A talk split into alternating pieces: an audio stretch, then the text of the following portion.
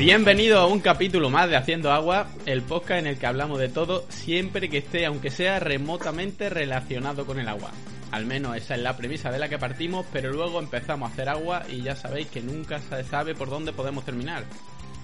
Eh, lo primero, decirle a todos nuestros oyentes que se suscriban, que nos pueden escuchar en Evox, en Spotify y en Apple Podcast. Y empezamos, como siempre, saludando a nuestros colaboradores.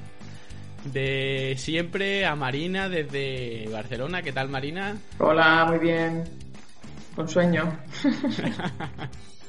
bueno, poco a poco nos empezaremos a, a despertar. ¿Qué tal, Alejandro, desde Alicante? Pues con hambre más que con sueño, pero bien, bien. y bueno, hoy, hoy serás Alejandro, porque te tendremos que, que diferenciar de nuestro invitado. Eh, nuestro invitado es Alex, Alex Fernández Paulusen. ¿Qué tal, Alex? ¿Qué tal? Muy bien pronunciado, ¿qué tal? Buenos días. llevo media hora practicando. Sí, sí, bueno, llevo Eh, toda mi vida eh, con, con la misma cosa de a ver si mis eh, profesores, compañeros eh, de trabajo y gente lo, lo pronuncian bien. Bueno, si yo lo pronuncia bien Paulusen, lo pronuncia como se escribe, así que por lo menos una ventaja. Bueno, que está se- aprobado. que- Muy bien. Que, Ale- sepáis, que sepáis que por tu culpa Alejandro solamente me llama mi madre y el cura de mi pueblo. O sea que esto va a ser un trauma para mí hoy. Pues hoy intentaré llamarte Alejandro para que la gente Alejandro. eh, o- mm, os distinga cuando... Yo te llamaba Alejandro, ¿no? Tu madre decía, "Ta". Y cuando ya decía Alejandro García, ya malo, malo. Eso es que noticias. Bueno, eh, presentamos un poquito a Ale, para que para quien no lo conozca. Ale es asturcántabro y gatitano de adopción, de hecho está en, en Cádiz ahora mismo. Y bueno, y te iba a preguntar, vale, sí, eh, muy bien, pero lo de Paulusen, eso Bueno, no es asturcántabro, ¿no? No, eso no es Astur Cántaro, es que bueno, como empecemos a hablar de, de dónde vengo, acabamos el programa. Pero bueno, es, eh, el apellido es holandés, mi madre es holandesa. Ah, bueno, perfecto. entonces la relación con el agua estaba desde... Desde hace mucho. genes. Claro. Ale es geógrafo, máster en ingeniería y gestión ambiental y actualmente está trabajando en una consultora que me mola siempre el nombre desde que lo conocí, que se llama Good Staff International. Es que me mola. Yo si hubiera puesto otra empresa la llamaría así. Es como un Sí, muy mola, sí, mola. Sí, sí, ya, ya de primera ya capta la atención. Eso eh, ya, ya está bien hecho desde el principio, sí. Exactamente. Y trabaja en proyectos de sostenibilidad hídrica en cadenas de suministro agrícola. Esto que parece así un poco dicho de aquella manera, un poco abstracto, pero nos lo irá un poco explicando. Y sobre todo vamos a hablar de dos cosas, de dos temas importantes. Uno, que hemos escuchado todos hablar de él, que es la huella hídrica. Es un tema que a muchos nos pone un poco eh, los pelos de punta cuando lo, vemos en medio, porque se suele utilizar de manera pues un poco torticera y un poco simplista, pero ya nos explicará un poquito más en profundidad. Y otra cosa un poquito más, como decía Marina, etérea, que es la custodia del agua. un poquito más abstracto, un poquito me- menos conocido.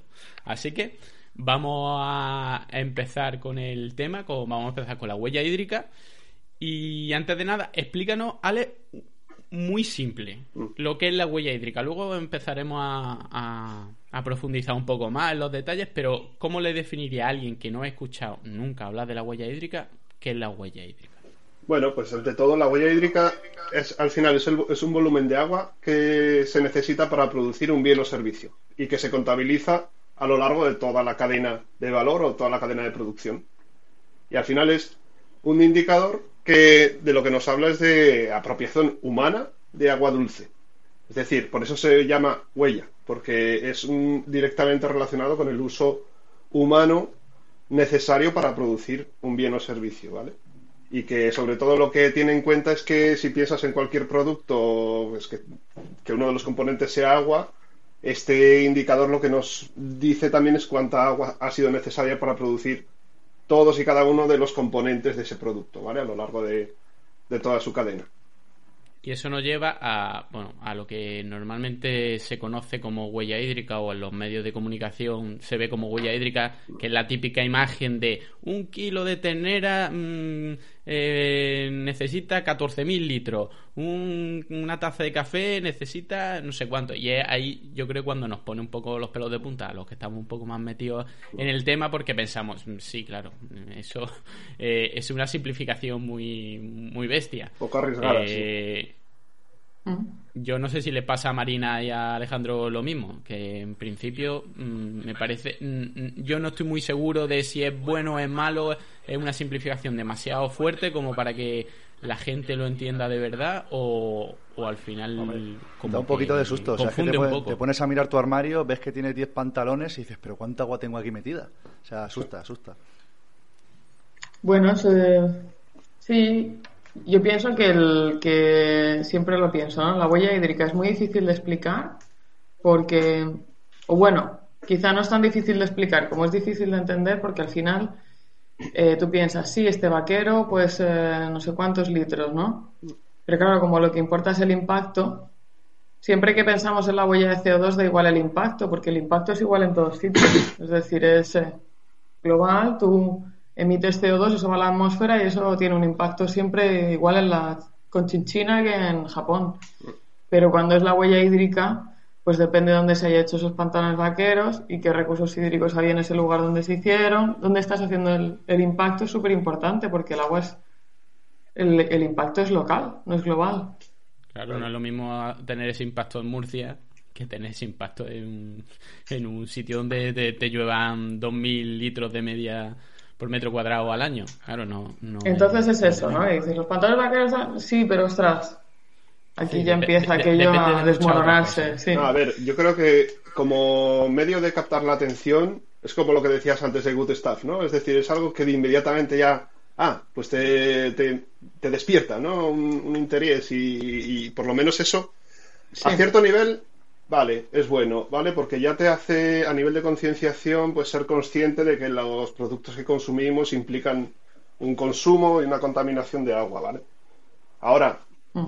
no son más que cifras. Eh, es decir, lo que dice Marina es la clave. Si no tienen un contexto, son cifras vacías que además se, se pueden usar y de hecho se, se usan pues eh, con fines que pueden ser un poco perversos, ¿vale? Y que pueden afectar y pueden tener implicaciones de distintos tipos.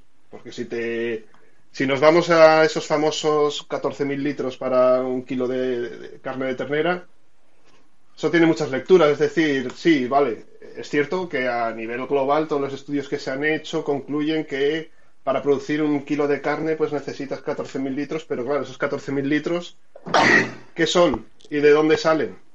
¿Vale? Pues eso es lo que nos tienes que explicar. Para empezar, mm, vamos a,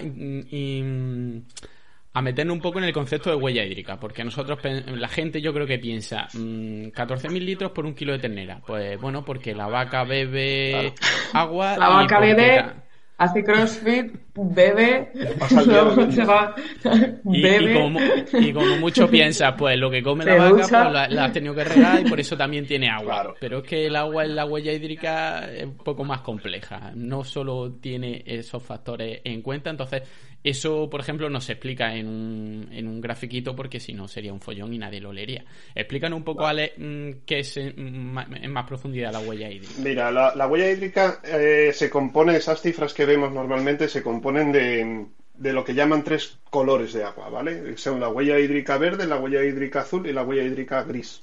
La huella hídrica verde y azul se refieren al consumo de agua y la huella hídrica gris se refiere a la contaminación del agua. Eso para empezar es importante diferenciarlo porque normalmente se meten las tres en el mismo saco y eso mm, da lugar a muchas confusiones y tiene muchas incertidumbres.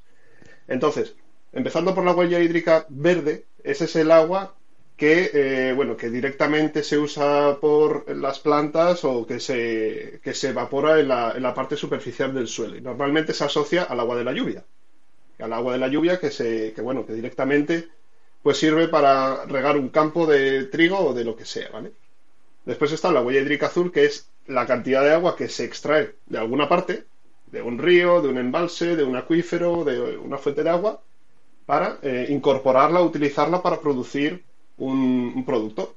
¿Vale? Podemos entender como la huella hídrica azul, pues sin ir más lejos, el agua que directamente se incorpora a un producto en, una fábrica, la que utilizamos nosotros en el grifo de nuestras casas o la que se utiliza para, el riego.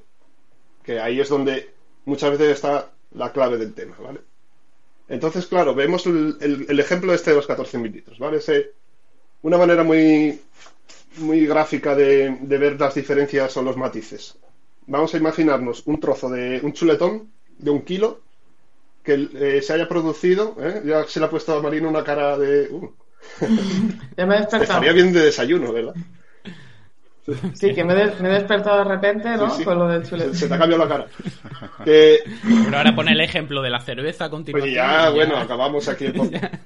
No, pero imagínate, pues, el, ese chuletón que ha sido producido en una granja, yo que sé, de, cualquier parte, ¿vale? No, no vamos a decir sitios, pero bueno.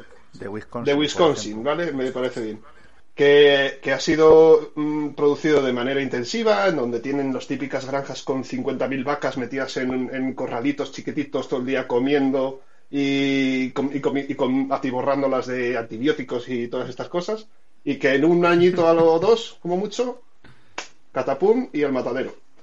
y que además el, todo lo que come es grano que, que ha sido cultivado en Argentina o en Brasil o en otra parte del mundo. Esa vaca, prácticamente de esos 14.000 litros, lo que bebe es una, no, te diría un porcentaje, pero una pequeñísima parte. Es decir, todo el, agua que, implica esos 14.000 litros, la mayoría viene de ese grano que ha sido cultivado a kilómetros de distancia y para el que quizá ha sido necesario arrasar bosques o todo lo que, lo que sea.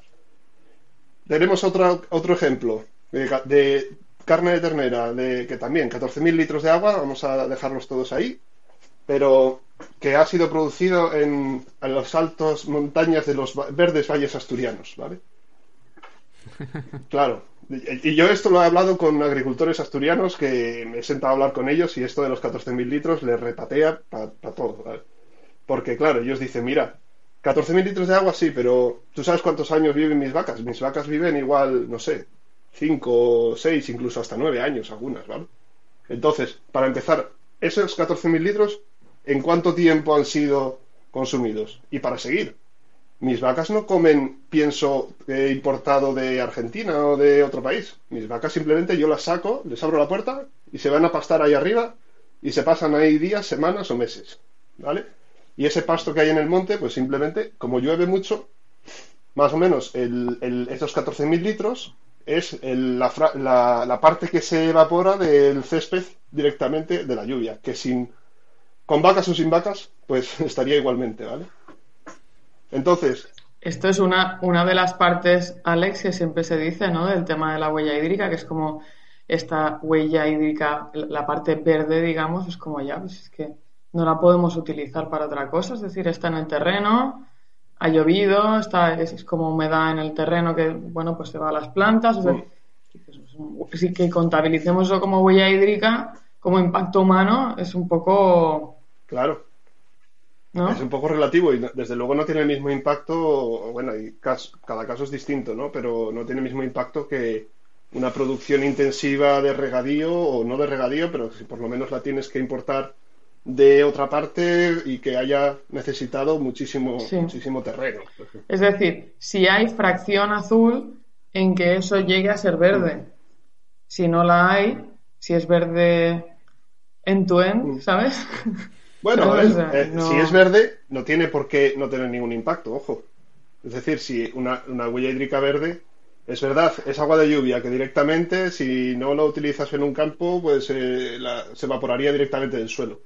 O, pero también es, es agua que igual por escorrentía puede llegar a recargar acuíferos, puede llegar a, los ríos, o bueno, a ser parte del ciclo Sí, pero en el ejemplo de las vacas, que yo siempre, en el ejemplo de las vacas que te estás comiendo hierba del... Eso es hierba que nació en el monte, tú no has tenido ninguna decisión en que eso se convierta en hierba o se convierta en acuífero, ¿sabes? Eso no. Entonces es como... Pero eso es a lo que voy. La cosa es que tú hayas hecho algo y entonces ese agua ya no quede ahí, sino que vaya a otro sitio ¿sabes? Pero eso es a lo que voy. esa cifra tiene una doble cara. Es decir, eh, a nivel de concienciación, vale, sí, yo estoy de acuerdo en que si el mundo en general, como planeta, comiéramos menos carne, igual, a ver, habría menos problemas medioambientales de distintos tipos, vale, pero otra cosa es que eh, a, ese agricultor, a ese agricultor, no, a ese ganadero asturiano, este tipo de publicidad le afecta de mucho. Y a mí me lo ha dicho, dice, es que a mí este tipo de cosas, me, a, mí a nivel de mercado, me mata, ¿vale? Porque, porque mm. eh, yo yo dejé de comer ternera en un conama por la huella hídrica. Luego volví, pero muy poco. Yo ya no puedo comer ternera casi, pero porque no la digiero. Me la imagino, ¿ves? Antes me la he imaginado, pero yo ya la carne así tan fuerte ya no me la puedo comer. Ya porque no la digiero bien, ¿eh? Eso le da ya Marina. ¿Ni el jamón ¿Eh? serrano tampoco? No, no, el jamón serrano. Ah, el jamón sí. comiendo como, como carne, pero de ave y jamón serrano, porque el jamón serrano se lo comen hasta los vegetarianos, no voy a comer yo. ¿Sabes? Pedimos perdón a los No, bueno, a ver. En nombre de Marina. No representa la opinión de este programa. ¿Cómo que no? Necesitamos haters, Luis. Nadie es nadie sin haters. Estoy de acuerdo con eso. Estoy de acuerdo con eso. Y que... Pero bueno, al final esto de los 14.000 litros o los 140 litros del café, por ejemplo, es que a distinta escala es parecido. Es decir, mm, lo que buscan estas cifras son un impacto, ¿vale? Es decir, son un poco, ah, captar mm. la atención y tal. Pero lo que, mm, lo que realmente es útil es eh, cuáles son las consecuencias de ese, de ese agua y cuáles son, eh, dónde y en qué momento se está consumiendo ese agua y de qué manera. Vale, vale, pues Alex, para no avanzar demasiado rápido, eh, explícanos un poquito porque hemos hablado del agua azul y el agua verde, pero luego está el agua gris que mm, si la gente no, no controla un poco el tema, eso sí que se le, se le pasa totalmente, no es consciente de que eso existe. Bueno, el pues, agua gris. a ver, el agua gris es lo que se conoce como es el, digamos, es el volumen de agua dulce necesaria para disolver una masa de agua contaminada hasta devolverla a las condiciones mínimas de calidad eh, natural en el lugar en el que se encuentre. Y ahí está un poco el matiz un poquito complicado de este tema del agua gris. ¿Por qué? Porque si tú hablamos de España, ¿vale? O Europa, que aquí tenemos una regulación de, calidad de aguas bastante, bastante estricta, en donde no puedes verter, eh, no puedes tener un vertido por debajo de X parámetros de contaminantes o lo que sea. Y en, no sé, en el Ecuador, por ponerte un ejemplo de un país eh, fuera de Europa, esos límites son distintos, ¿vale? O igual hay otros países en los que ni siquiera hay límites, ¿vale?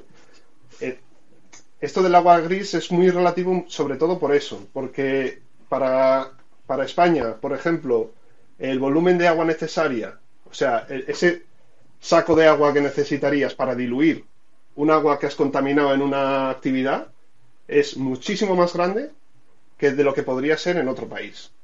Entonces, por eso, antes decía, se mezclan muchas veces los tres colores del agua. Y en mi opinión eso es un error. Porque...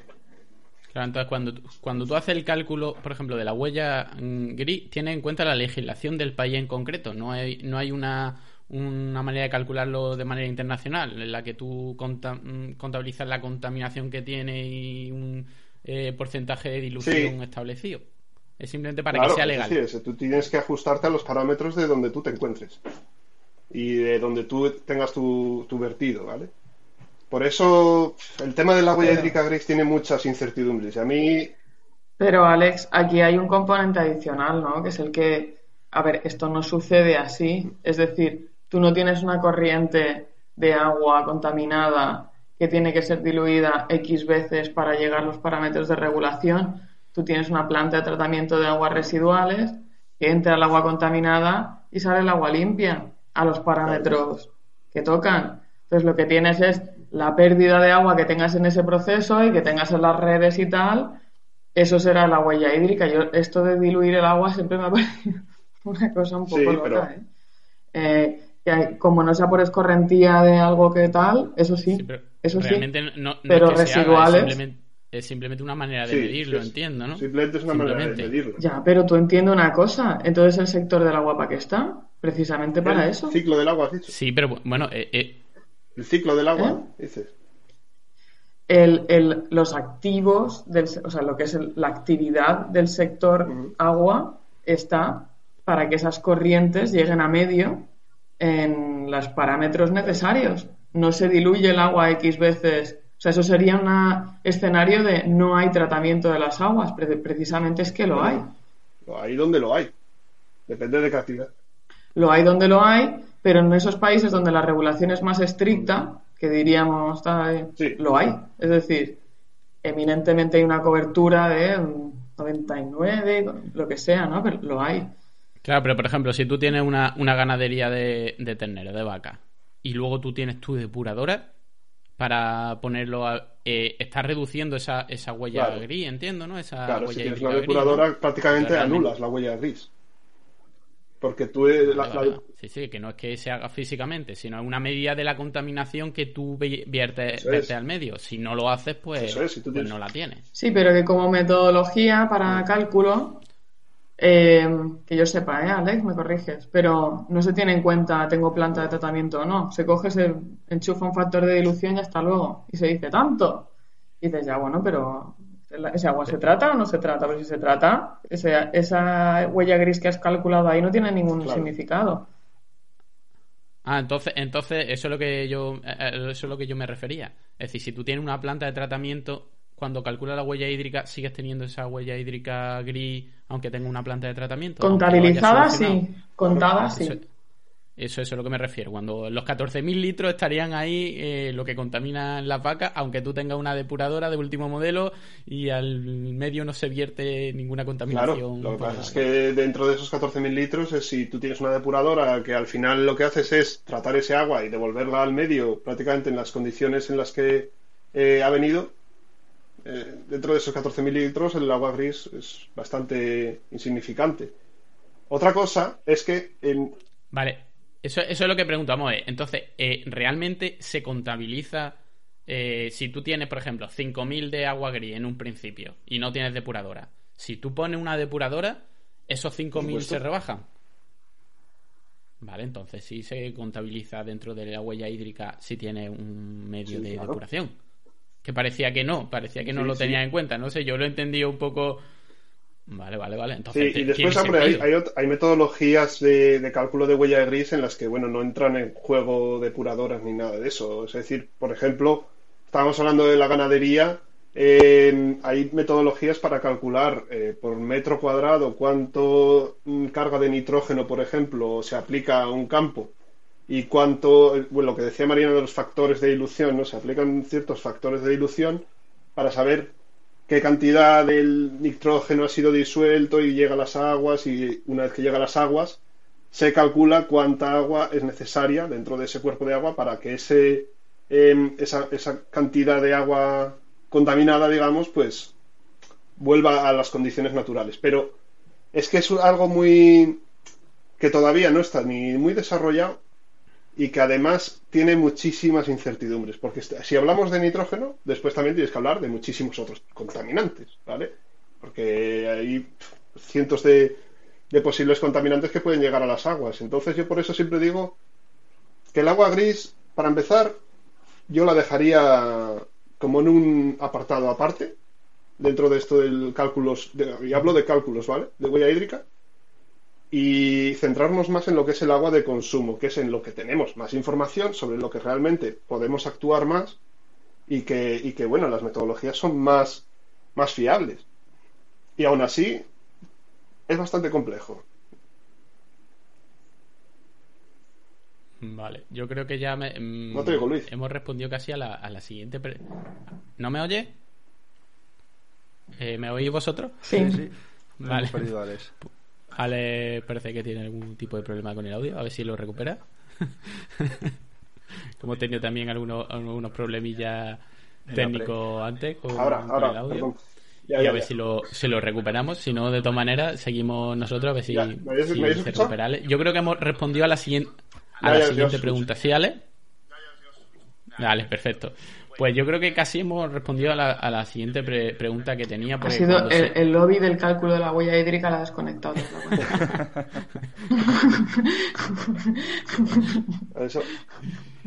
Cuando, cuando se ve los gráficos estos de mm, tal producto con tal agua, pues ahora se, nos viene un poco a la cabeza, y yo creo que a más de uno se le ha ocurrido, eh, el etiquetado. ¿Vale? Como está ahora muy de moda el Nutri-Score, en el que te dice si un alimento es más, en teoría, más sano, ¿no? Y, y mira que eso se puede medir más o menos fácilmente y hay mucha controversia se nos ocurre un poco. ¿Y si pusiésemos una etiqueta en el que pusiese la huella hídrica en los alimentos? Sería una buena idea, sería una mala idea, pero mm, yo creo que sería una idea. Vamos, a nosotros ya nos parecería horrible, pero yo creo que cualquiera que lo escuche eh, ahora mismo no tendría. No a mí me parece una malísima idea. vale, vaya, vaya.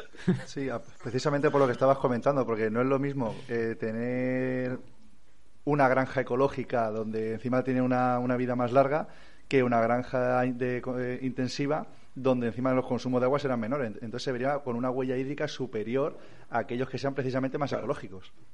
Pero sobre todo el impacto, ¿no? A mí me gustaría que me informasen de qué impacto tiene mi consumo. No que, con, ¿sabes? No qué cosas usa mi consumo. Yo, pienso, ostras, eh, ¿ha consumido usted tanta energía y tanta agua, vale, pero la energía es renovable, es eh, fósil, es carbón, el agua es en Tailandia, es aquí, eh, ¿qué año? No, sé, o sea... Claro, es que al final ese tipo de cosas lo tienes que simplificar tanto, porque al final tú lo tienes que poner tipo, como mucho tipo semáforo, en el que la gente diga por tal color, tal color, no le puede explicar más. El problema está en que si, si puedes llegar a una etiqueta tipo semáforo de manera lógica y que no te pase como ahora que el jamón serrano tiene una peor puntuación que, un producto súper elaborado con un montón de pues azúcar. de, todas maneras, este tema del etiquetado, a ver, yo ayer lo hablaba con, una amiga chispa que, que tengo que me decía, ¿no? Porque podría hacerse como estas aplicaciones que hay hoy en día que le escaneas con el móvil a un producto en el supermercado y te dice el Nutri-Score o una información sobre cuántas proteínas o grasas tiene y todo esto, y que se incluya también algo sobre el uso del agua que ha tenido o, si, o la huella hídrica o no sé qué. Y digo, vamos a ver, si tú imagínate que hoy en día es verdad que por la trazabilidad tú puedes llegar al origen de prácticamente cualquier producto que tengas en el supermercado, ¿vale? Y tú llegas, tienes una malla de naranjas, imagínate, y las escaneas y dices, sí, llegas al, origen de esas naranjas que están en un campo de aquí del Valle del Guadalquivir. Y te dice, va, pues eh, este, para producir esta malla de naranjas han sido necesarios, yo qué sé, 200 litros de agua. Pero claro, ¿qué pasa? Que yo no sé, en, dentro del mismo, de la misma cuenca del Guadalquivir te hablo, ¿eh? El, el, impacto o la consecuencia que ha tenido el consumo de esos 200 litros de agua pueden ser distintos en Córdoba que en Dos Hermanas. Eh, por ejemplo, pueden ser distintos en 2018 y en 2019. Pues hay mm. muchísimos matices. Entonces, estás, bueno, estás es, para mí es arriesgadísimo hacer algo así. ¿Por qué? Porque es lo que hablamos al principio. El agua es un tema eminentemente local. Es decir, los impactos y las consecuencias tienen un impacto eh, localizadísimo y además distinto a lo largo del tiempo. Por eso la, variante espacio-temporal de la huella hídrica te da información de esto.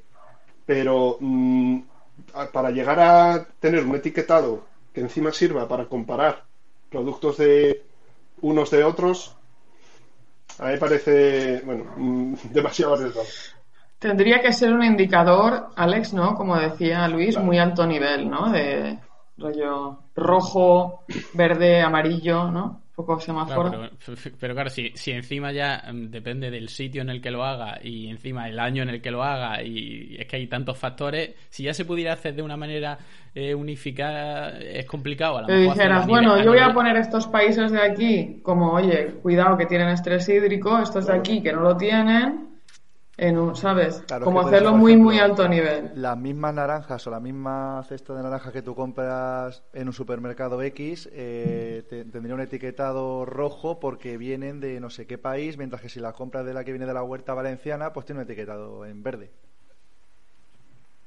Claro, pero sería tan complejo, bueno, a lo mejor... Es, para cambiar hábitos de consumo a un nivel muy alto, ¿sabes? Como decir, vale, oye, en general, piensa Claro, lo que, lo que, pasa es que al final también como el etiquetado afecta a, a, los productores y a las ventas, mm, como sea injusto, aunque sea en unos cuantos casos, pues te puede llevar por delante a un productor, por ejemplo. Vamos a llamar a Alberto Garzoni que nos cuente a ver cómo lo podemos hacer.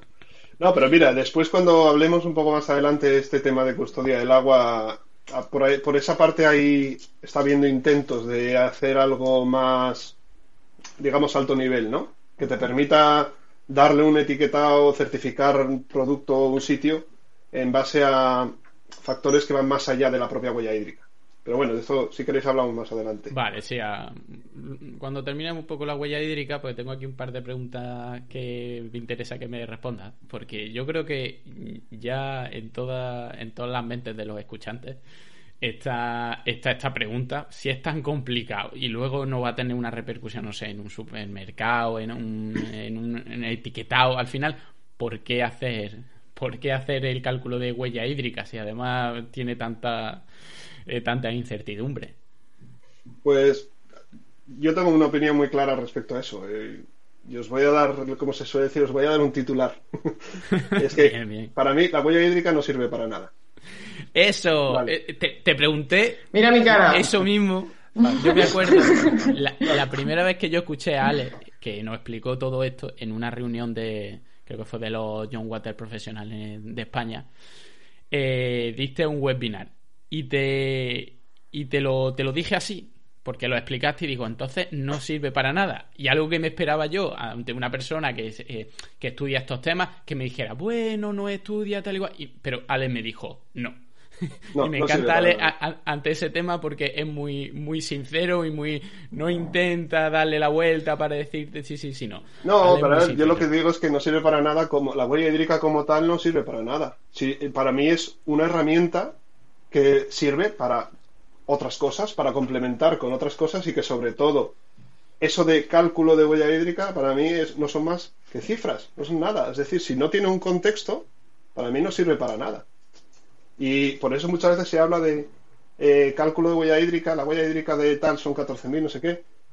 Eso es un cálculo. Y cuando lo que en la metodología que en realidad se lleva desarrollando en unos años habla de evaluación de huella hídrica. Es decir, tú evalúas de, en la huella hídrica y dentro de eso calculas la huella hídrica del producto, pero también evalúas cuál es el impacto de la sostenibilidad de ese uso de agua. y ahí ya puedes llevarlo mucho más allá. Es decir, cuál es el impacto en una cuenca, en esa cuenca quién más hay, en qué situación está, qué cosas puedes hacer y un poco tirando un poco de la información que en un momento dado te da la huella hídrica, puedes llevarlo a más cosas, pero la huella hídrica como, como tal no sirve para mucho.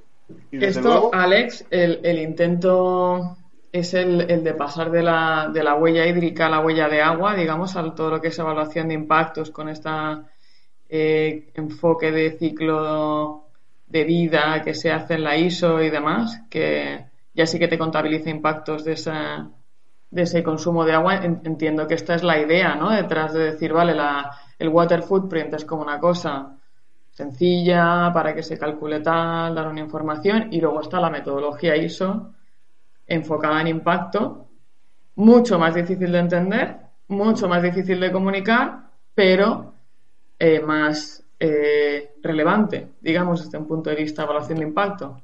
Eh, para explicarle un poco a la gente, entonces existe una ISO de, huella hídrica. Sí. No sé si lo quieres explicar tú, Marina, o, explico yo un poco, porque hay como esas dos vertientes, por decirlo de alguna manera. Tira, tira, sí, sí, seguro que lo explicas mejor. No, a ver, lo que es la metodología de huella hídrica, pues se desarrolló a principios de, de este siglo en, en la Universidad de Twente, en Holanda, ¿vale? Que desarrollaron el concepto, el manual de evaluación de huella hídrica, un poco las metodologías para el cálculo, que, para la evaluación de sostenibilidad y todo eso.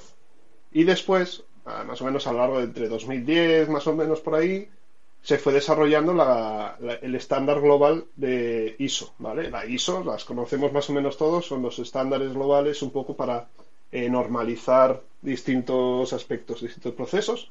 Y dentro de las ISO 14000, que son las relacionadas con medio ambiente, pues eh, ahí se fue desarrollando la ISO 14046, que es la ISO de que han llamado huella de agua que lo que también os digo me parece un poco estúpido. lo digo claramente. que no se corta, ¿eh? No me corto, no me corto. Porque a nivel internacional se llama Water Footprint y Water Footprint ISO. En español hablamos de huella hídrica y ahora es huella de agua. Y yo, que no, si yo, soy alguien que no está familiarizado con estos temas, yo digo, ¿y, y por qué? O sea, ¿qué, ¿cuál es? Porque el castellano es un lenguaje rico Lleno de matices. Lleno de matices, igual demasiados. ¿Vale? Pero, pero, water footprint y water footprint son dos cosas diferentes. claro, es, que... es, que es, que tenemos mucha imaginación. Tú solo tienes que ver las traducciones de los títulos de películas, de algunas películas. eso sí que es un, eso sí que es un show. Pero bueno, que el, el caso es que esta metodología pues se basa en el enfoque de análisis de ciclo de vida. Y al la metodología esta de Water Footprint, digamos, la antigua, entre comillas, porque no está antigua, eh, pues tiene un enfoque volumétrico que se centra mucho en, pues en el cálculo y después en la evaluación dentro del el contexto, etcétera, ¿no? Y el análisis de ciclo de vida tiene un enfoque más en, en los impactos. Pero a bote pronto puedes decir, no, sí, tiene más sentido porque evalúa más los impactos, ya. Pero la metodología ISO, por otro lado, eh, deja mucho de lado la parte volumétrica, que finalmente es fundamental. Es decir, eh, la ISO lo que utiliza son factores de, conversión, como hacen con la huella de carbono, pero que con el agua no las puedes utilizar. Por lo que te mm. digo, de que si la huella hídrica para producir un kilo de naranjas en el Valle del Guadalquivir no tiene nada que ver si es en Dos Hermanas o en Córdoba y no tiene nada que ver si es 2018 o 2019 la metodología ISO, que al final lo que hace es tirar de bases de datos globales normalizadas, sí, se enfoca en, a ver cuál es el impacto de este consumo de agua en tal sitio, pero en base a información que no está correctamente desarrollada muchas veces. Entonces, yo, para empezar, son dos metodologías que son complementarias, es decir, tú mm, puedes mm. utilizar lo mejor de una y lo mejor de otra. Sí, sí. Y, y bueno, pero a mí lo que me, a mí lo que me fastidia un poco es que, al final se ha creado confusión en este tema, ¿vale? Sobre todo con este tema de distinta metodología, huella hídrica, huella de agua. No sé, eso no ayuda. Lo que, lo que está claro, Alex, es que es como todo, ¿no? O sea, cuanto más sencilla es una cosa, más, difícil, más fácil es de explicar y más gente, entre comillas, te hará caso. Es decir, llegará el mensaje a un mayor número de gente. Entonces, lo que pasa es que habrás perdido complejidad, al perder complejidad has perdido relevancia y entonces te fastidia eh, lanzar ciertos mensajes o que ciertos mensajes se entiendan de una manera incorrecta. Pero claro, y, se lamentan ¿eh? los casos que dices, claro, es que el gran tal esturiano tal, pero por otro lado dices, sin cosas como los mensajes estos de la huella hídrica o de la huella de agua o tal, la gente estaría concienciada con el tema del consumo de agua. Claro, es que qué ganas y qué pierdes, ¿no? Es un poco... Sí, sí, no, y está claro, hay que buscar un equilibrio. Yo siempre lo que pienso es que hay que buscar un equilibrio entre lo simple y lo suficiente, ¿vale? Es decir, algo tiene que ser lo tiene que ser simple para que alguien, que mi madre lo pueda entender, pero también tiene que ser suficiente en cuanto a, a, lo que lo soporta, ¿no? Y a, y a, bueno, en qué está basado estamos siempre un poco en esa... Difícil, difícil equilibrio. sí, claro. además corre el riesgo de decir, eh, bueno, yo me ducho y tardo 15 minutos, pero me como un chuletón menos y ya compenso, porque hago las cuentas y tengo 14.000 litros menos, pues mira si tengo agua para, despreciar. Pero bueno, yo... no es lo mismo una cosa que otra. Entonces a mí me surge la siguiente pregunta. Eh, si esto es tan complejo y demás, eh, ¿quién, ¿quién te pide a ti, Alex, que le haga un cálculo de huella hídrica? ¿Quién, hace esos, esos cálculos? ¿Lo hace la empresa, eh, la ganadera, o se hace a nivel de cuenca porque se quiere ver la huella hídrica que hay en su cuenca? Esto, ¿Cómo funciona esto? Bueno, normalmente cuando, se, cuando una empresa quiere calcular su huella hídrica, pues lo que hace es basarse en una cosa que no es otra cosa que el balance hídrico, ¿no? Es decir, eh, para tanto si estamos hablando de una empresa o de una, de una agricultura, ¿vale? Tienes que hacer un poco un balance de masa, de cuánta agua está entrando en, en, esa finca por medio de la lluvia, por medio del riego, verde, azul, qué fracción de ese agua ha sido consumida en el caso de las plantas, que es al final lo que más se lo lleva, es por evapotranspiración, ¿vale? La, parte que se transpira eh, directamente en las plantas o que se evapora de la parte superficial del suelo y cuánta agua vuelve al sistema, ¿vale? Entonces, al final, esa evapotranspiración de las distintas fuentes de agua es lo que te dice la huella hídrica. ¿Qué pasa? Que normalmente, no sé, un agricultor medio no está metido en esos temas, no te, no te, lo sabe calcular. Normalmente hay softwares o se contratan a empresas para que te lo calculen. Nosotros mismos hemos, desarrollado una, una, calculadora de huella hídrica que lo que metiéndole unos cuantos datos de entrada de, de finca, de tipo de suelo, de datos climáticos, etcétera, pues te da ese balance hídrico y en base a ese balance hídrico sabes cuánta agua has necesitado para producir pues las toneladas que hayas producido ese año. Pero claro. Hay que decir que yo también tengo otra huella hídrica, pero para edificación. Ah, muy bien. Para saber lo que te tienes que gastar en edificación. Ya ¿Tenéis alguna huella eh, calculadora, Marina, Alejandro? ¿Es el momento de las calculadoras? Alguna, alguna tenemos para evapotranspiración, pero bueno, eso para parques y jardines. Marina, ¿tiene alguna calculadora? No, yo, me acuerdo el, ejercicio que, que, se hizo en, en, en Zetacua particularmente de la huella hídrica del sector del agua, que era un poco lo que hablábamos, ¿no? Que es como que se convierte el agua de una cosa en otra y demás pero como ejercicio muy particular, ¿sabes? No calculadora per se, pero sí entender el impacto de eso en, en los, las huellas hídricas de otros, esencialmente. Claro, yo entiendo que, por ejemplo, alguien que tenga una plantación quiere saber cuánto gasta, mm, en principio, para gastar menos. Pero la huella hídrica es algo como más complejo. Eh, ¿Qué beneficios tiene para una empresa eh, llegar a la huella hídrica y decir, pues mi huella hídrica es de tanto? Eh, no solo eh, lo que yo gasto en riego, que a lo mejor es lo que yo tengo que pagar. También voy a ver lo que contamino, mi huella gris y demás, y tener un número que corresponde a un, a un método de cálculo más o menos normalizado. Eh, ¿Qué beneficios tiene, tiene para ellos? ¿Porque están muy concienciados ecológicamente o por qué? Hombre, normalmente yo te hablo por la experiencia mía personal eh, los clientes que demandan este tipo de cosas no son tanto agricultores, sino las empresas que eh, compran productos agrícolas o que necesitan productos agrícolas, ¿vale? Pensemos en un supermercado. Eh, nosotros, por ejemplo, uno de nuestros mayores clientes es un supermercado alemán que lo que sabe que en ciertas partes del mundo, entre las que está España, pues hay problemas con el agua, sequías y tal, ¿no? Y dicen, bueno, pues yo ahí compro las naranjas. Pues vamos a ver qué se puede hacer con, con las naranjas porque a mí me gustaría seguir abasteciéndome de naranjas españolas, le gustan a mis clientes, más o menos tengo una buena relación comercial, pero tenemos este, este tema del agua. Entonces, bueno, la huella hídrica digamos que es una de las cosas que les hace ver eh, pues cómo, cómo, de sostenible está siendo la producción de naranjas que ellos compran ahí.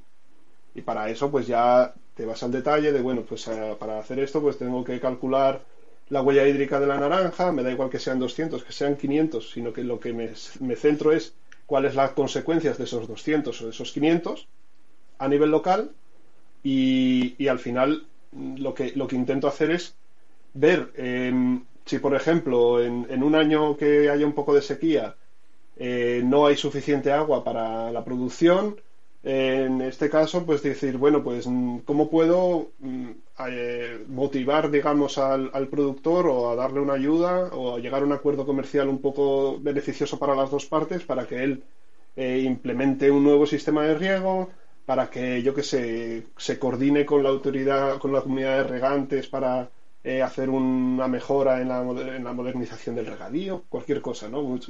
hay, muchos, hay muchas opciones, ¿no? Pero normalmente el cálculo de huella hídrica, por lo menos desde la experiencia nuestra, va más orientado a, lo que llamamos la resiliencia, ¿vale? De los negocios y la resiliencia de los ecosistemas eh, a nivel local. Y al final, estos son, a ver, no nos engañemos, son intereses comerciales. A un supermercado alemán eh, también le interesa tener esto porque comercialmente le gusta tener las naranjas españolas, eh, son buenas, los clientes lo aprecian mucho y además, pues eh, al, hacer un proyecto con el productor local, pues le meten un poquito un tema de marketing, un tema de sostenibilidad, que al final lo venden también un poco en, su, en su mercado. Y la diferencia principal es que a largo plazo ellos ya lo que están haciendo también es garantizarse un suministro estable eh, y que no tengan que irse a, comprar naranjas de otro lado. Entonces, bueno, por eso te decía que la huella hídrica en sí no vale para nada. La huella hídrica al final es una parte de todo este proceso. Y la huella hídrica utilizada solamente como tal, pues sí, hay veces que se... Yo no voy a hablar de ningún caso en concreto, pero se utiliza muchas veces como postureo. ¿Vale?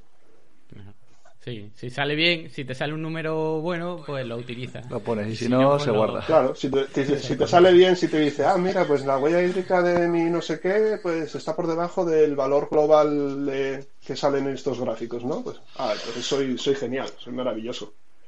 Pero... Claro, pero esto es como todo, ¿no? Esto no es la culpa de la huella hídrica, ¿sabes? Esto es... Eh que si tú utilizas un número, cualquier indicador, yo siempre pienso que es mejor tenerlo, ¿eh? Mejor tener el indicador. Sí, siempre mejor tenerlo. Luego que lo uses mal. Luego, oye, si lo usas mal, pues eh, esto también forma parte de la evolución social y que las cosas pues tal y que la gente no sé qué.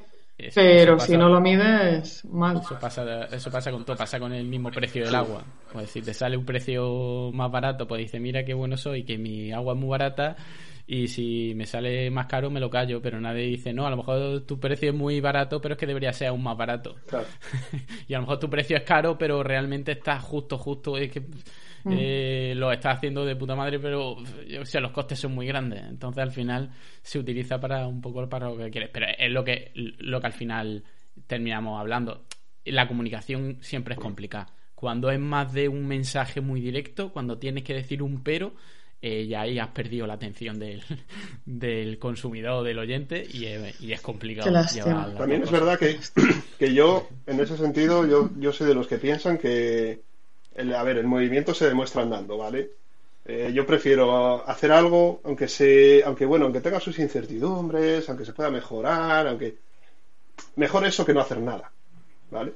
Y siempre vas a mm. poder mejorarlo y siempre vas a poder, oye, pues si te critican, pues oye, la próxima vez lo, lo corriges, lo haces mejor.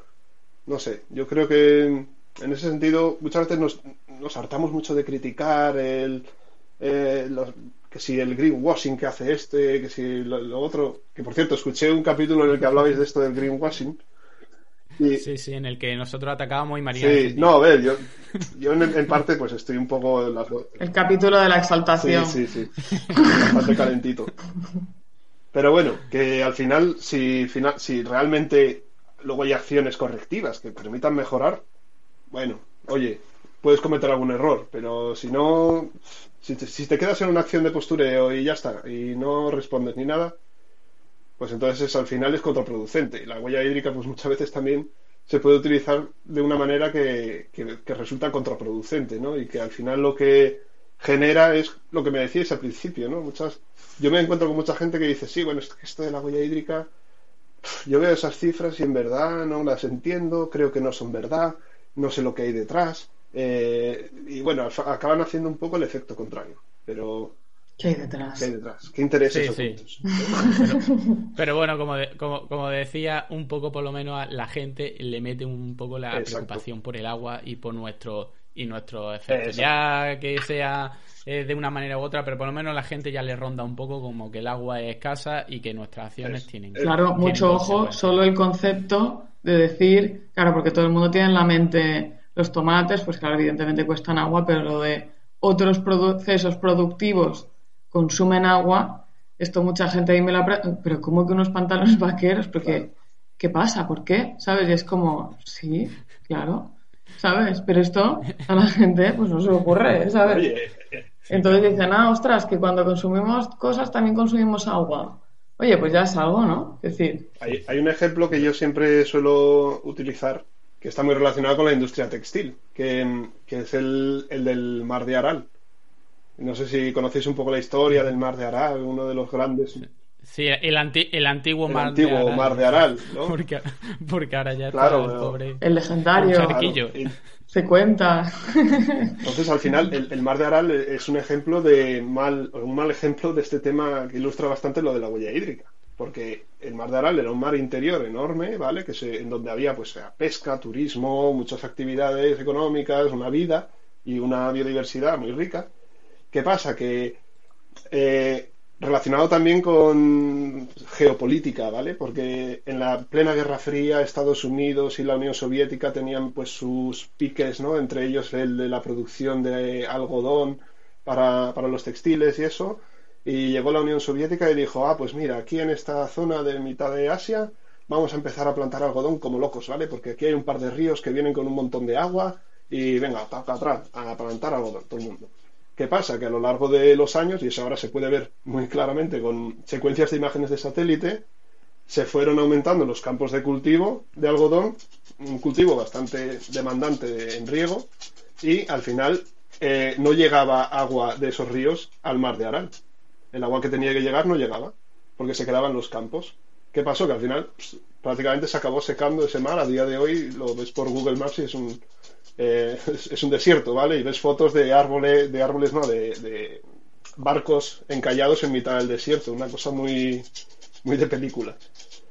Y al final es un ejemplo de mala planificación basado en el desconocimiento de lo que implica la producción de, algo como es el algodón, ¿no? Relacionado con la industria textil. Sí, bueno. Pues yo creo que como resumen de, de esta parte es un ejemplo muy gráfico pero nos quedamos con la parte positiva también de, mm, de la huella hídrica, de bueno, de cómo se comunica la huella hídrica, que al final pues conciencia un poco y, y, hace a la gente a la gente pensar.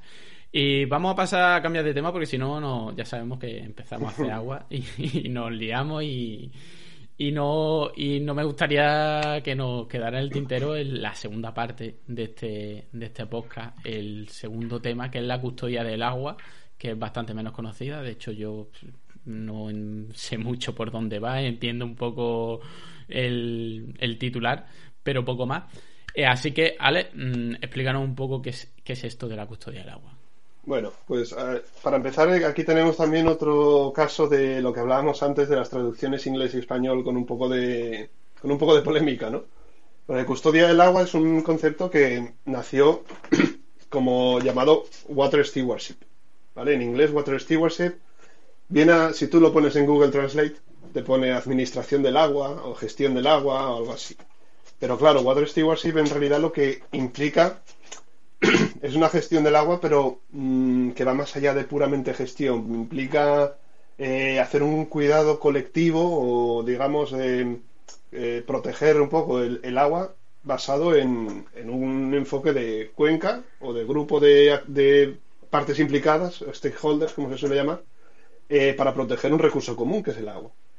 Entonces, implica que no solamente seas tú el que administre o gestione el agua, sino que se debe promover una acción conjunta y coordinada. Entonces, por eso en español se ha traducido como custodia del agua, que implica como, bueno, cuando custodias algo, implica que sea algo que no te pertenece, ¿no? Y que al final tienes que protegerlo es un poco como explicación de la palabra. Y después, ¿de dónde viene esto de custodia o water stewardship?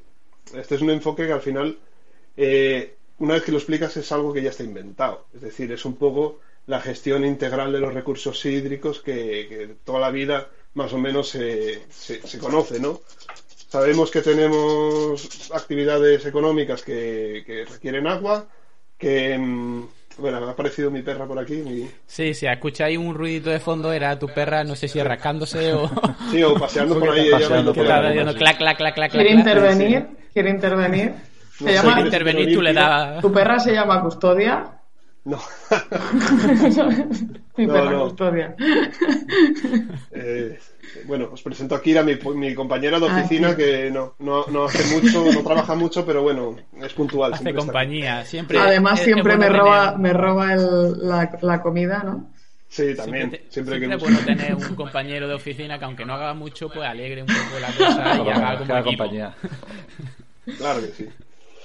Eh, bueno, volviendo un poco a, esto de, al tema de, de Water Stewardship. A ver, esto, a ver, al final es una, eh, es una iniciativa que se formó entre muchas empresas eh, internacionales y, bueno, y ONGs, entre las que la, que la lidera es WWF, la, ONG del Panda, que todos más o menos eh, identificamos, y que, mm, y que, bueno, que surge de un interés de las grandes empresas, sobre todo eh, basado en, el riesgo hídrico, ¿vale? Es decir, las grandes empresas saben que necesitan eh, abastecerse de productos de distintas partes del mundo. Eh, esas partes del mundo, pues, como sabemos, el agua está distribuida de manera desigual, ¿no? Y hay situaciones de distintos tipos. Entonces, necesitan saber cómo afrontar ese, ese riesgo hídrico y qué se puede hacer para afrontar ese riesgo hídrico. Entonces, partiendo un poco de ese enfoque, se generó una, una, asociación que es una ONG global que se llama Alliance for Water Stewardship, que desarrolló un estándar que eh, lo que busca es ser una especie de guía de estructura para eh, que se funcione como un mecanismo de gestión colectiva del agua, ¿vale? Partiendo de que tú seas una empresa que, bueno, que quieres em, reducir ese riesgo hídrico, implica que tú, en el uso de agua que tú haces en, tu cuenca hidrográfica, en tu, en tu región, no, no depende solamente de ti. Y que tú puedes ser el mejor de la clase haciendo los procesos más eficientes de agua o de riego o de tal, pero si en conjunto en tu cuenca no se está haciendo una gestión responsable, al final no sirve para nada lo que tú hagas a nivel individual. Y además te afecta a ti, por mucho que lo hagas tú bien. Si los demás lo hacen mal, pues tú dependes también de, de los demás, no estás aislado de, de, del resto del entorno. Claro, entonces, bueno, esta asociación, que al final hay muchas empresas metidas ya a día de hoy, están, pues, pues no están los Google, los Apple, están las grandes empresas de, de supermercados y grandes empresas distribuidoras que muchas veces no las conocemos, pero cuando abrimos la nevera o cuando vamos al baño tenemos productos que están distribuidos por al final por cuatro o cinco empresas en todo el mundo pues, pues se han metido en, esta asociación y, bueno, se ha desarrollado ese estándar que nació en 2014, es muy joven y, que bueno, de momento tiene pocas, eh, tiene poco recorrido, pero está creciendo bastante, no solamente como estándar, sino como, como enfoque, ¿vale? Sin tampoco necesidad de, certificar. Y que lo que busca es, un poco ¿cómo, eso. Es decir, si yo quiero decir, vale, yo soy una organización y yo quiero, o sea, ¿cómo, cómo sucede esto? Es decir, ¿qué consecuencias o qué herramientas o qué, cómo... si, tú, si tú eres una empresa que quiere, por ejemplo, reducir ese riesgo hídrico, me estás preguntando, y pues sí. Sí, sí, Marina, tienes que decir sí con palabras también para que te escuche el oyente. No, sí. que dice Marina así con la cabeza. Digo yo, no te ven, no lo estamos grabando.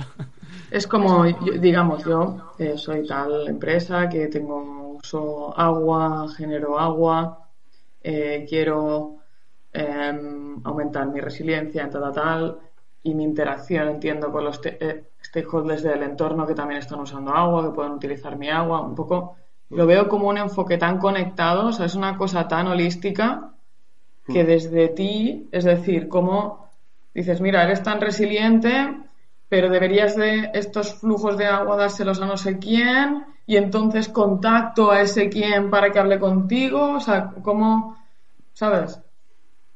Porque me lo es, tan pim, pim, pim, es, tan holístico, como te digo, que es complicado. Sí, sí, es un poco abstracto y de hecho a ver, todavía es una metodología que está, de alguna manera está tomando forma, ¿vale? Pero al final lo que, lo que busca este enfoque es seguir una serie de tres pasos. Eh, identificar dónde estás, ¿vale? Es decir, la parte geográfica puramente de decir, yo tengo una producción donde necesito consumo de agua en X sitio, ese sitio dónde está ubicado, en qué cuenca hidrográfica, de qué fuentes de agua dependo, etcétera, etcétera, eh, con quién comparto ese, ese, esas fuentes de agua, tanto de manera directa como indirecta, es decir, qué otros usuarios de agua hay, pero también qué administraciones, qué, reguladores, qué, otros actores hay implicados, es decir, tener un poco el mapeo de, la, del uso del agua más allá de, los límites de tu, de tu organización. Después, comprender en qué estado está ese, ese entorno, ¿vale? Es decir, para eso se hacen pues, los análisis de, de riesgos hídricos en profundidad para saber un poco cuál es el estado de, escasez de agua o de estrés hídrico, la presión sobre los recursos, etcétera, y muchos otros factores que ahora tampoco vamos a entrar en detalle. Y después, en base a todo eso, eh, desarrollar acciones eh, informadas, no tanto a nivel individual como a nivel colectivo. a nivel colectivo, por ejemplo, pues, sin ir más lejos, aquí en España estamos en este proyecto con, con este supermercado alemán que os comentaba, que, bueno, no sé si se puede decir nombres de empresas aquí en el programa o, eh, esperamos a que paguen.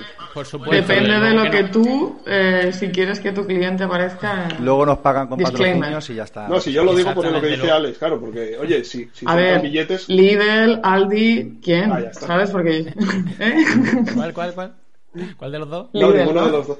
Yo lo tengo aquí ¿Hay abajo. uno de los dos? ¿Hay uno que no conocemos? No, es que, eh. a ver, en Alemania hay un supermercado que viene un poco a ser como aquí en España el Mercadona, ¿vale? Que no está fuera del país, o, muy poco. Creo Mercafrau.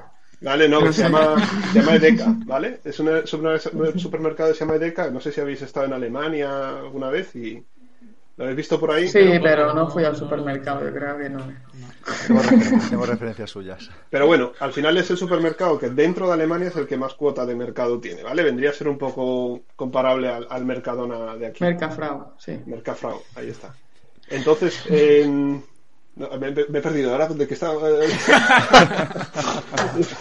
Eh, me, he quedado en Eso es bueno, quien se pierde se encuentra. vale, no estaba, eh, no, estaba hablando de que este supermercado lo que hace, ¿vale? Es decir, lo que os decía, este supermercado se abastece de productos de todo el mundo. Y ha dicho, oh, pues mira, en España, o por ejemplo en, en, Latinoamérica, en el norte de, de Colombia compran las bananas, ¿vale? Y ahí mm, pues hacen un poco todo este proceso de mapeo de la zona, de identificación de actores, de saber en qué estado está.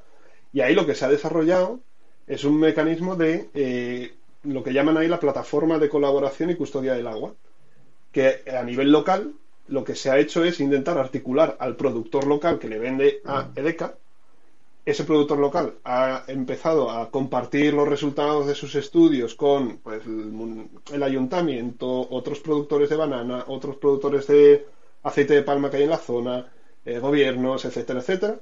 Y eh, han empezado a identificar pues em, qué pueden hacer para proteger eh, los recursos hídricos de los que dependen todos. Y en ese caso pues había pues, acciones muy claras ¿no? de, reforestación en, la parte alta de la cuenca, que estaba en bastante mal estado y que entre todos pues, han ido eh, coordinándose y cofinanciando proyectos de, reforestación, de gestión de residuos, de naturalización de, riberas, ¿vale? Entonces, una serie de pequeñitas acciones que se van haciendo de manera coordinada entre varias partes y, y financiando entre varias partes también. ¿vale? Pregunta estratégico, eh, Alex, ¿esto no es labor de los organismos de cuenca y de la, en general las administraciones que han de proteger los recursos hídricos a través de autorizaciones de agua? Claro, en teoría, eh, sí, sí, yo, yo que soy máster en gestión integral de cuencas, te puedo decir que en teoría todo ese tipo de cosas se deberían de tener en cuenta. es decir, estamos hablando de que hay lugares, evidentemente, hay lugares donde hay eh, organizaciones, grupos de interés, que están cubriendo vacíos que en otras partes del mundo lo, estas responsabilidades las asumen directamente las, las administraciones y los organismos públicos, digamos, que se dedican a esto, mm. pero más y eso, eso es comprensible, ¿eh? pero en nuestro entorno, estos temas de custodia del agua entonces tendrían sentido o sería trabajar con la, o sea, ¿cómo trabajarías con las administraciones que en el fondo son los custodios del agua? Bueno, en el fondo no, son los custodios del agua. ¿Trabajarías con ellos para darles información, explicarles cosas o, o sea, ¿cómo, un poco pasaría ahí? En el caso aquí en España, pues ya en el proyecto que tenemos en Andalucía ya se ha llegado al paso de compartir, empezar a compartir la información con pues, la Confederación Hidrográfica, con la Junta de Andalucía, con buscando qué, buscando pues por un lado eh, apoyo en el, en, el, en el caso de que se quieran hacer acciones concretas, ¿vale? Por ejemplo, se planteó alguna idea de eh, hacer algún deslinde o naturalización de arroyos que han sido cortados por actividad agrícola y que la Confederación pues dé su visto bueno o apoye el, la, naturalización de ese por ejemplo. Distintas acciones, pero lo que se busca es un poco, sobre todo, generar la atmósfera de colaboración. Es decir, no, no lo que no se puede hacer es dejar que ahora eh, papá Confederación Hidrográfica o papá Estado, como se suele decir, ¿no? Eh, esperará que vayan a hacer todas las cosas que se supone que deben de hacer. Y de hecho, eh, aquí en España lo vemos muy claramente en algunas zonas, como por ejemplo en el tema de, de la producción de fresa en Doñana, que, que, siempre ha sido un tema polémico, ha aumentado en los en años, pues la producción de fresa se agota el acuífero, etcétera, etcétera. Cuando realmente está habiendo tracción de acciones eh, concretas ha sido por medio de las cadenas de suministro internacionales, no tanto por las administraciones locales. Es decir, los que meten presión al final son los compradores del norte de Europa que compran esa fresa y que es un consumidor concienciado, muy preocupado, que empieza a ver reportajes en la tele del robo de agua en Doñana, no sé qué, y que ahora eh, el supermercado que le vende esa fresa dice, uy, espérate, que tengo que abordar ese riesgo reputacional, ¿vale? Que me está surgiendo por este tema. Y le voy a empezar a, voy a empezar a ir ahí a ver qué pasa y a mis productores de Doñana voy a empezar a analizar, a demandar certificaciones, legalidad de agua, a ver todo lo que hacen y a intentar fomentar que, que entre ellos empiecen a colaborar conjuntamente para que haya mucha más transparencia y que me garanticen que el producto que yo les estoy comprando no está cargándose un parque natural. Entonces eso... Poca cosa, ¿no? Poca cosa. Al, final un poco, un poco la, la, parte privada a veces que es más ágil eh, tira un poco de, de, la legislación general. Y eso pasa pasa en todos los, ambientes. La cuestión está en que al final tienes que tirar, tienes que contar con, con esas organizaciones que al final son las que van a tener un, un impacto más grande y más general, porque tú puedes no, no, tú no puedes hacer como empresa privada que ahora mismo todas las cuenca hidrográfica, por ejemplo, de España, eh, sigan esa metodología y avancen, porque a lo mejor algunas económicamente pues no son no son eh, atractivas. Entonces, la empresa al final, si tú no tienes producción ahí que te vaya a afectar a tu empresa, pues un poco como que te da igual. Realmente lo haces por un poco por sostenibilidad, pero también por intereses. Eh, intereses privados. Y si hay una zona en la que no tiene intereses privados, ahí tiene que llegar la administración para decir, vale, pero aquí sí, pero ahí, ahí, ahí influye también el tema de la comunicación. Yo creo que también si se hace este tipo de, de, acciones o de iniciativas en, en, zonas concretas o con productores concretos, también hay que preocuparse de contarlo. Y de que, por ejemplo, estos productores de naranjas de los que os hablaba, al principio eran muy reacios a decir, uff, ahora estos alemanes con los del panda me están diciendo que riegue menos, que eche menos pesticidas, que no sé qué. Sí, bueno, lo de BBF, esto de, la, ONG, porque claro, dicen, maldito toda mi vida haciendo unas prácticas agrícolas tradicionales y ahora me están diciendo que empieza a cambiar esto, esto, aquello y lo otro. Y han visto que al cabo de ya cinco o seis años de proyecto que llevan, no solamente no les ha ido mal, sino que les ha ido bastante bien, no tanto económicamente, o sea, económicamente sí, por supuesto, porque si no, eso no funcionaría, pero también a nivel de que ahora dicen, vamos a ver, tengo la finca que parece un bosque, tengo la finca que hay pájaros que no había antes, hay nutrias, hay, em, hay biodiversidad, estamos recuperando lo que le hemos robado a la naturaleza, ¿vale? Y además, eso eh, me está generando una reputación comercial mucho mejor, porque ahora no solamente EDECA, sino yo también soy más atractivo para, yo que sé, Carrefour, para otros, para... Entonces al final les, les viene bien, otros agricultores ven lo que están haciendo y dicen, ah, espérate, pues igual no estaría mal empezar a hacer algo así. Y esa gente del panda tampoco es para... Saben algo. el, panda es muy mono. No te muerde ni nada. Pues yo creo que lo vamos a dejar aquí con esta en lo alto con este optimismo. Hombre, hay que ser, hay que ser positivo en el fondo, ¿no? Que parece que somos pesimistas cuando analizamos algo y lo criticamos un poco, pues parece que hay una parte pesimista, pero en realidad siempre hay una parte optimista detrás de todo.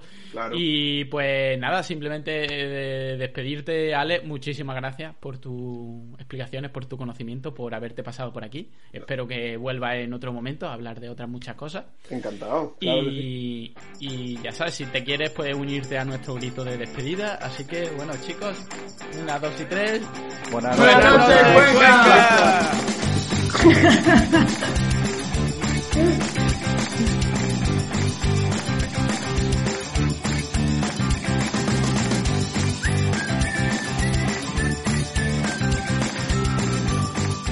Buenas noches, Cuenca.